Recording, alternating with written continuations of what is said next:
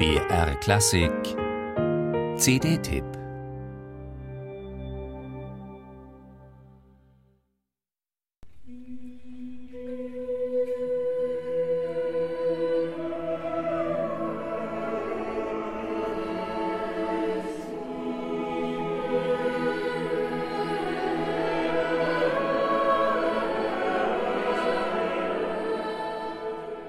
Möglichst schlackenfrei soll sie sein, unbeschwert von aller Tradition, insbesondere von jener falsch verstandenen Tradition einer antiquierten Aufführungspraxis.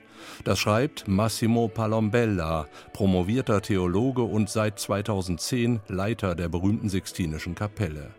Deshalb hat er seine eigene kritische Ausgabe des Notentextes verfasst, basierend auf Palestrinas Erstausgabe von 1567 sowie der drei Jahrzehnte später veröffentlichten venezianischen und der römischen Fassung. Mindestens ebenso wie diese Rückkehr zu den Quellen spielt auch der Aufnahmeraum eine entscheidende Rolle. Er diktiert in gewisser Weise die Gangart in Sachen Tempo und Dynamik. Der voluminöse Ansatz eines Kathedralchores und entsprechend getragene Tempi wären hier zweifellos fehl am Platze. Und so ist Palombellas Hauptanliegen die hörbare Differenzierung und Transparenz, stets ausgerichtet am Sinn des gesungenen Textes. Und Sanctus Dei, und Sanctus Dei,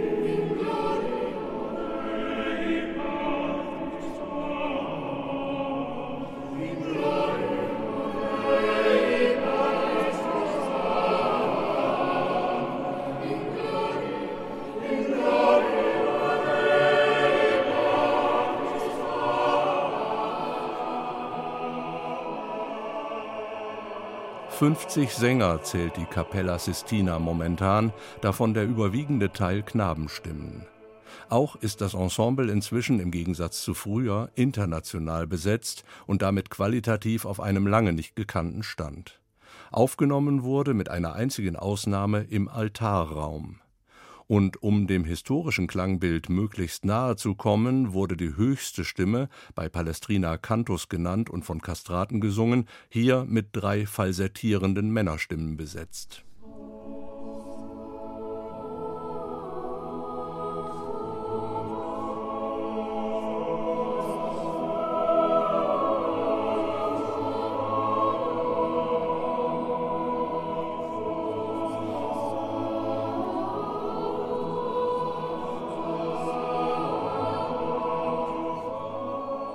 Klarheit, vitale Tempogestaltung und, wie hier beim Anfang des Sanctus, eine ausgesprochene Zartheit. Das sind die Hauptmerkmale dieser Neueinspielung von Palestrinas Missa Pape Marcelli. Und beim nachfolgenden Benediktus erfährt diese Zartheit eine weitere Steigerung durch die Beschränkung auf ein Solistenensemble.